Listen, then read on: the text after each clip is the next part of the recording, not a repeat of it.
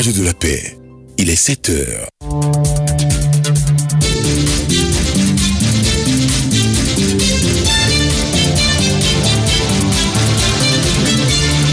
Le bulletin de 7 heures. Christelle Yesso.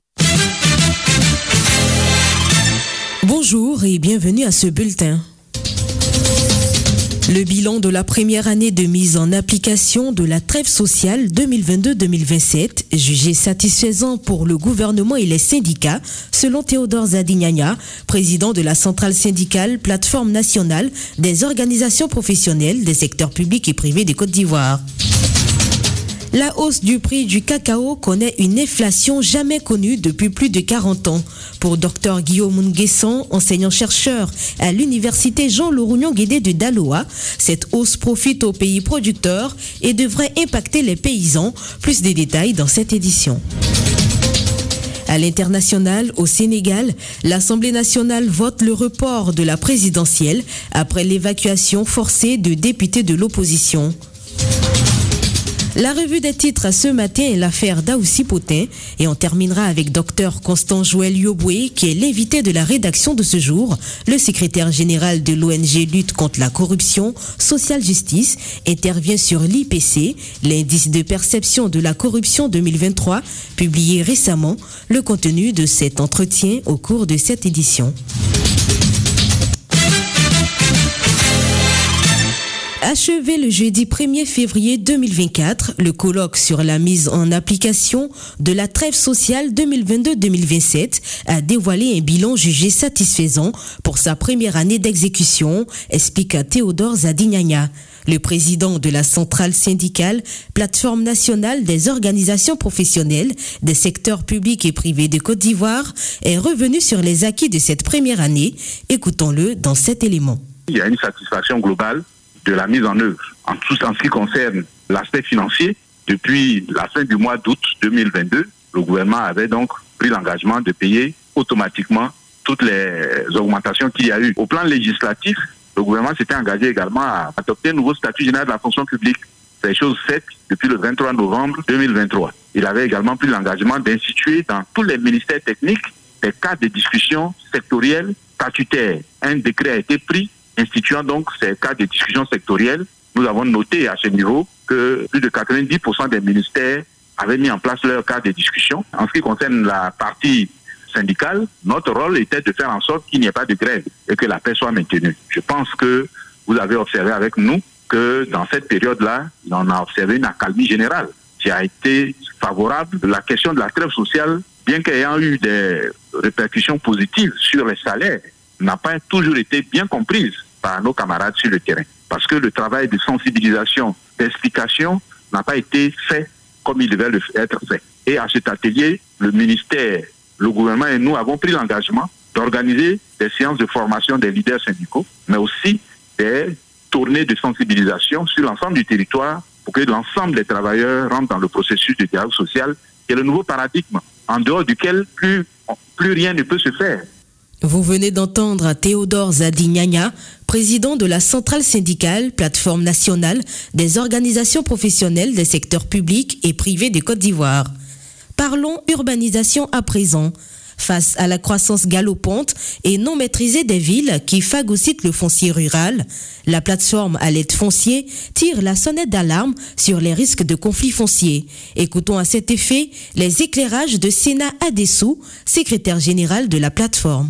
Nous avons mis le doigt sur le rapport pays 2023 de ONU Habitat pour la Côte d'Ivoire et qui estime que le taux d'urbanisation qui était d'environ 14% dans les années 60, donc à l'indépendance de nos pays, est passé à plus de 30% en 75 et à plus de 50% si j'ai bonne mémoire en 2021. Donc cela montre clairement que les villes s'étendent au détriment de l'espace rural. Pourquoi on utilise le terme galopante? C'est parce qu'on constate que cet accroissement-là va à un rythme effréné qu'il faut faire attention, sinon on risque d'assister à des conflits. Le foncier rural ou le foncier urbain, lequel des deux fonciers est en danger en Côte d'Ivoire? Aujourd'hui, je peux dire avec une certaine affirmation que c'est le foncier rural qui est en danger. Il y a encore des soucis à régler et si on vient ajouter le fait que le domaine foncier urbain consomme à grands pas le foncier rural, on doit pouvoir euh, affirmer en toute quiétude que c'est le foncier rural qui est en danger. À l'instant, Sénat Adessou, secrétaire général de la plateforme à l'aide foncier, joint par Constant Maïlé.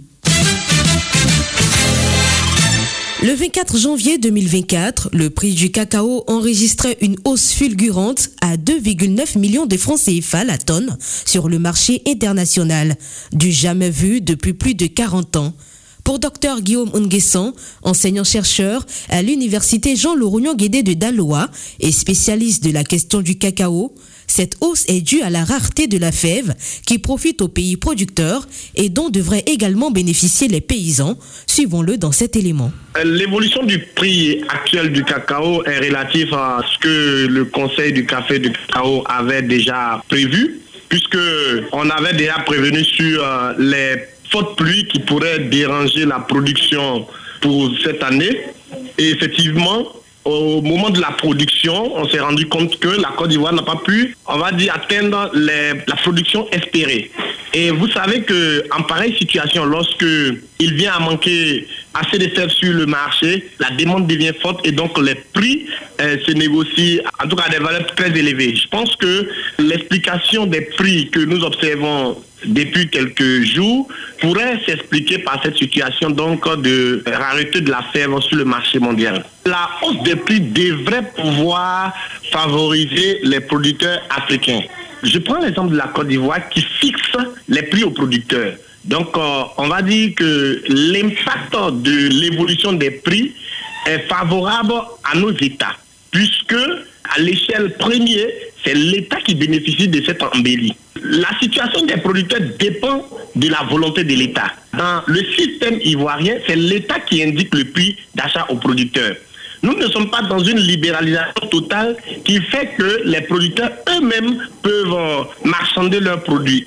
Les producteurs, s'ils sont unis, s'ils font ce qu'ils ont à faire pour amener l'État à leur proposer un meilleur prix, voilà, ils pourront bénéficier de cette embellie. Vous écoutiez Dr Guillaume Unguesson, enseignant-chercheur à l'université Jean-Laurent Guédé de Daloa et spécialiste de la question du cacao. Le siège national de l'interprofession de la filière pêche a été inauguré hier lundi en présence du ministre des Ressources animales et halieutiques, Sidi Timoko Touré. C'est donc désormais le lieu où se retrouveront les acteurs du secteur pour discuter de l'avenir de la filière et de leurs activités. Le compte rendu avec Mata Touré. L'inauguration du siège national de l'interprofession de la filière pêche dans toutes ses composantes a été l'occasion de relever devant leur ministère de tutelle les nombreux défis auxquels ils sont confrontés, notamment l'allègement du coût des licences de pêche pour les tonniers ayant subi d'énormes pertes avec l'arrêt du concessionnaire en charge jusque-là Ayrton, mais pas que. Micheline Dion est secrétaire générale de cette fédération. Nous avons demandé d'aider à l'immatriculation des bateaux pour pouvoir porter pavillon ivoirien de telle sorte qu'il y ait facilité d'accès. Et aujourd'hui, on a aussi demandé que la pêche artisanale soit vraiment au cœur et au centre de tous les doutes, au cœur et au centre des débats. Nous avons aussi demandé que, de, prendre en compte la période moratoire ou la période de repos biologique, d'aider les acteurs, les actrices à avoir des équipements modernes. Sidi Timoko Touré, ministre des Ressources animales et halieutiques, a son tour insisté pour le débarquement des productions dans les points aménagés, notamment Locodro, Sassandra et Grand Laou, et annoncé les couleurs pour cette année, à savoir que le repos biologique concernera tout le pays cette fois. Elle s'étendra à la pêche en mer, en lagune, dans les fleuves, dans les lacs, et ces écouteurs seront un calendrier propre par segment. Les stocks de poissons se constituent à la faveur de cette mesure, condition sine qua non pour pêcher durablement, en améliorant les revenus et en maintenant les emplois. Rappelons que le secteur de la pêche en Côte d'Ivoire compte près de 100 000 emplois directs et plus de 680 000 emplois indirects. À l'international, au Sénégal, après l'évacuation par les gendarmes des députés de l'opposition de l'hémicycle, l'Assemblée nationale a adopté le lundi 5 février, à la quasi-unanimité des députés présents, la proposition de loi de reporter la présidentielle au 15 décembre 2024 et celle de laisser au pouvoir le président sortant jusqu'à l'entrée en fonction d'un nouveau président. Et en sport, football, l'avant-dernière étape de la Coupe d'Afrique des Nations Côte d'Ivoire 2023 verra le Nigeria, la République démocratique du Congo, la Côte d'Ivoire et l'Afrique du Sud émerger comme les quatre demi-finalistes de la 34e édition de la plus importante compétition sportive du continent. Quatre équipes, chacune avec un récit unique que nous analyse notre envoyé spécial à Boaké, César Yao. Le Nigeria les Super Eagles sont l'équipe la plus expérimentée à ce stade de la compétition pour sa 16e participation à une demi-finale du Cannes. Le Nigeria ne vise qu'une chose, s'assurer une place en finale. Bien qu'il soit entré dans le tournoi en tant que favori, le Nigeria a dû faire face à des défis, notamment avec un match nul contre la Guinée équatoriale. Alors que l'accent était mis sur leur prouesse offensive, la défense s'est montrée résiliente encaissant un seul but. Statistique clé, les hommes de José Pizarro sont la seule équipe à atteindre la demi-finale sans jouer de prolongation. Leur adversaire de ce mercredi au stade La Paix de Boaké, les vrais vrais garçons d'Afrique du Sud. Oui, l'Afrique du Sud, les Bafana Bafana reviennent au sommet, mettant fin à 24 ans d'absence des demi-finales de la Coupe d'Afrique des Nations. Les Sud-Africains ont impressionné en éliminant le Maroc puis en ajoutant le Cap Vert jusqu'alors invaincu. Leur voyage se poursuit en demi-finale où ils affrontent des adversaires familiers. Statistiques clés, lors de sa dernière participation en demi-finale, l'Afrique du Sud a subi une défaite 2 à 0 contre le Nigeria en 2000. Trois heures plus tard à Abidjan, au stade olympique Alassane Ouattara de BMP, une autre séduisante confrontation République démocratique du Congo, Côte d'Ivoire. L'anticipation est devenue réalité lorsque la République démocratique du Congo a remporté sa première victoire dans la Coupe d'Afrique des Nations face à la Guinée en quart de finale. Les Léopards ont fait preuve de force surmontant un but précoce du Sili national pour s'imposer finalement 3 buts à 1. Statistique clé, chaque fois que la RD Congo remportait la Cannes en 1968 et en 1974, elle éliminait le pays hôte en demi-finale. En 1968, ils ont battu l'Éthiopie 3 buts à 2 après prolongation et puis en 1974, l'Égypte a perdu sur le même score. Toute la Côte d'Ivoire est en prière en ce moment pour stopper net cette statistique affolante. Parlons maintenant de nos pachydermes. Le 22 janvier 2024, les éléphants ont fait la une des journaux du monde entier. Quasiment éliminés après une défaite 4 buts à 0 face à la Guinée équatoriale, ils ont rebondi miraculeusement en éliminant le champion d'Afrique en titre, le Sénégal. Lors d'une autre victoire spectaculaire contre le Mali, le but d'Oumar Diakité à la minute a assuré sa place en demi-finale. Ainsi, pour leur neuvième participation en demi-finale de Cannes, la Côte d'Ivoire affronte la RD Congo, ouvrant la voie à une revanche de la demi-finale de 2015, où les éléphants ivoiriens sont sortis victorieux sur un score de 3 buts à 1 à Bata en Guinée équatoriale. Jamais 2, 103. C'était donc le point des quatre équipes demi-finalistes de la Cannes 2023, présentées par César Yaou. À présent, place à la revue des titres de la presse ivoirienne avec Aoussi Potin, qui est déjà bien installé. Bonjour Potin. Bonjour Christelle. Alors ce matin, nous avons une revue de presse aux couleurs Cannes 2023, surtout au niveau de l'organisation. Très bien, c'est cela effectivement, Christelle, surtout parlant de la revue des titres, hein, pour euh, euh, annoncer le ton ce matin. Effectivement, c'est une revue des titres euh, coloration très Cannes 2023 organisée en Côte d'Ivoire et c'est le quotidien Le Matin qui donne le ton en titrant Cannes 2023, parcours de géants des éléphants, Côte d'Ivoire, fierté, dignité et unité d'un peuple retrouvé, avec bien sûr toujours à sa une une belle illustration, des, une image donc de supporters ivoiriens tout en, rouge, en orange, pardon avec derrière eux le drapeau de la Côte d'Ivoire. Côté organisation, toujours le mandat, lui, d'indiquer donc que la CAF a tranché. Il n'y a pas de discussion à voir quant à savoir si c'est la meilleure ou pas des Cannes. Le mandat rapportant les propos donc du président de la CAF affiche donc à sa une, entre guillemets bien sûr, c'est la meilleure Cannes de tous les temps. Donc, propos recueillis auprès du président de la CAF. L'avenir ne dit pas autre chose en parlant d'une Cannes 2023 et bien aussi que les experts de la CAF nous indiquent donc ce quotidien, les experts de la CAF de la CAF totalement satisfaits, c'est la meilleure canne de tous les temps. Et l'avenir qui retranscrit aussi à sa une des propos de Joseph Antoine Bell, hein. vous le connaissez, le mythique gardien des Lions oui. du Cameroun. Hein, oui, bien sûr. Vous avez suivi ces, ces matchs-là euh, Pas vraiment, mais je le suis en tant que consultant. voilà, merci à vous. Alors, ah, l'avenir qui indique ceci, rapportons les propos de Joseph Antoine Bell, nous le citons aussi en griffe, en guillemets. On vit une compétition exceptionnelle en Côte d'Ivoire et le quotidien de préciser les statistiques et les faits majeurs des 16e au quart de finale. On pourrait donc se demander, mais pourquoi l'on affirme que c'est la meilleure des cannes? Alors, si vous voulez des explications, tournez-vous vers le quotidien L'intelligent d'Abidjan qui tout simplement indique, indique ceci. Des experts de la CAF montrent comment et pourquoi c'est la meilleure. Hormis l'organisation, l'on attend aussi sûrement demain les deux demi-finales, hein, n'est-ce pas, Christelle, les deux demi-finales demain avec Côte d'Ivoire, Côte d'Ivoire face au à la RDC. Congo. Voilà. Alors déjà, il y a deux quotidiens qui euh, donnent le ton infraternité matin d'abord, qui nous indiquent ceci par rapport à ce, ce Mike Côte d'Ivoire, donc RDC demain. Qu'en 2023, ce qui fonde l'espoir, les confidences des joueurs, faillit de mêler une complicité gagnante et le quotidien Le Sort ivoirien.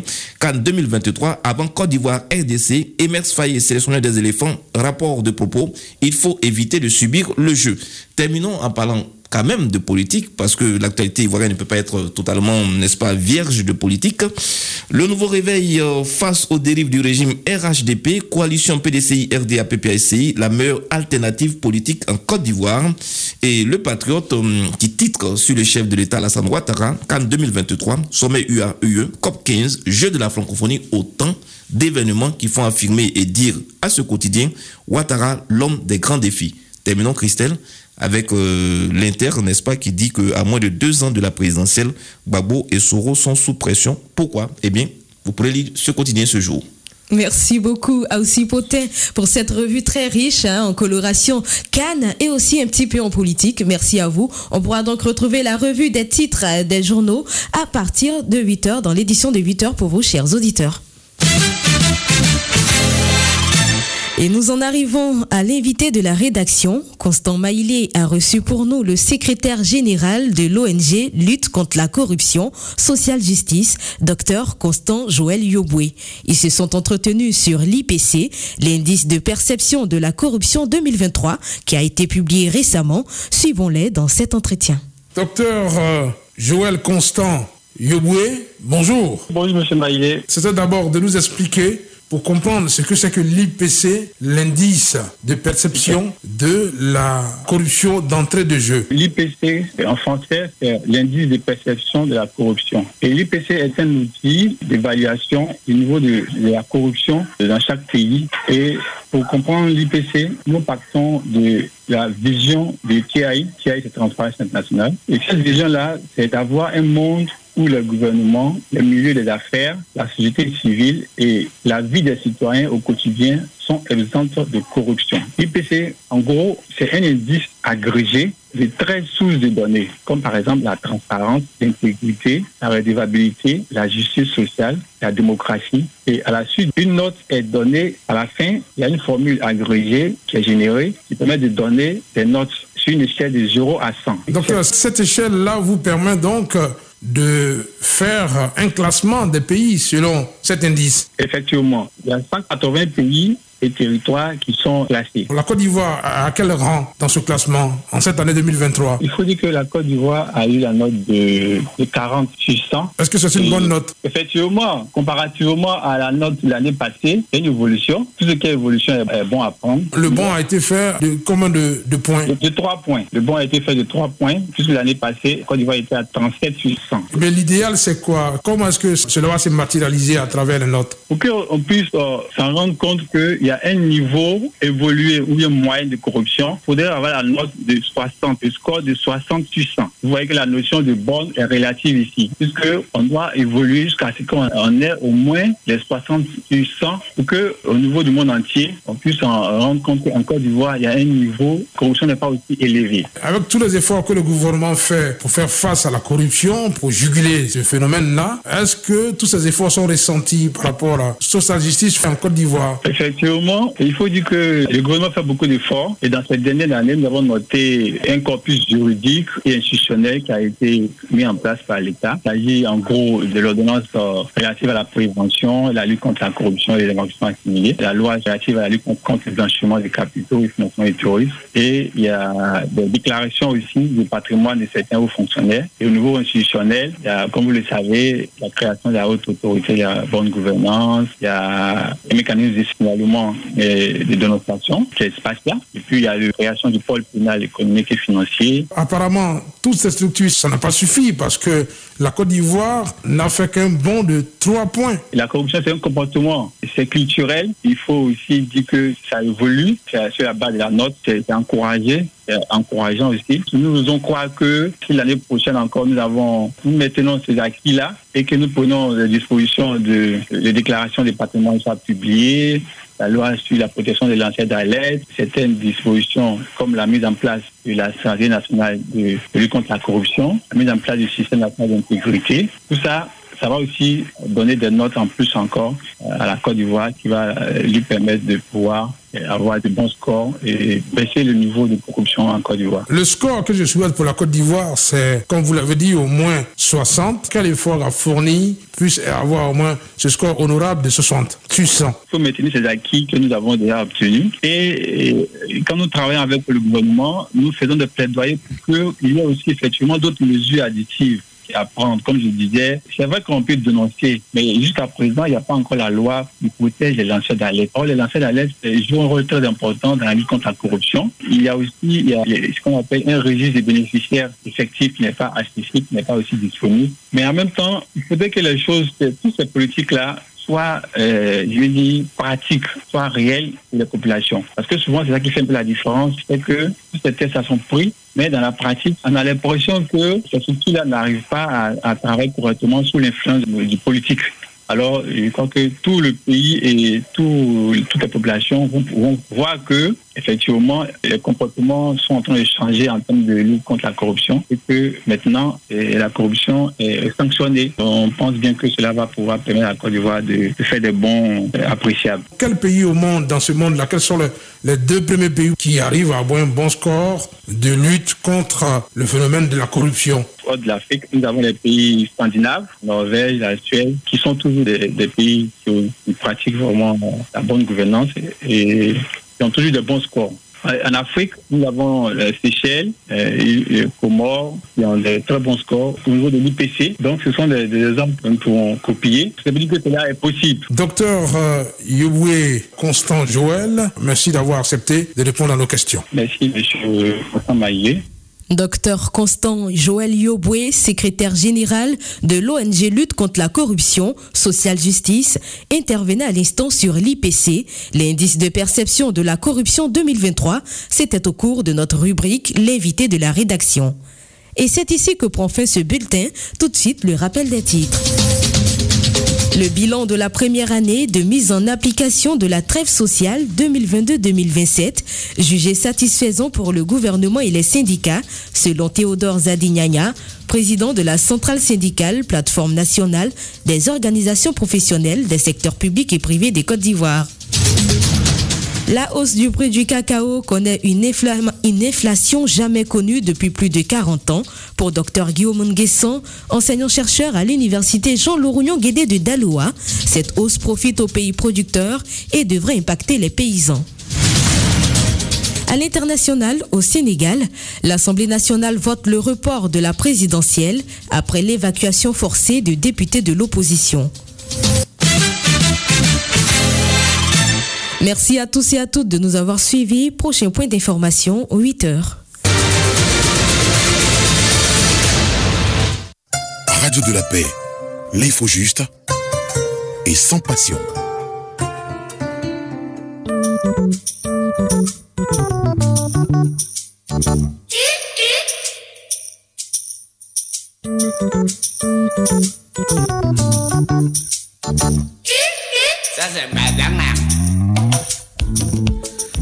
C'est un l'instant Cristel Yesso hein, pour le journal de 7h. Vous la retrouverez à 8h et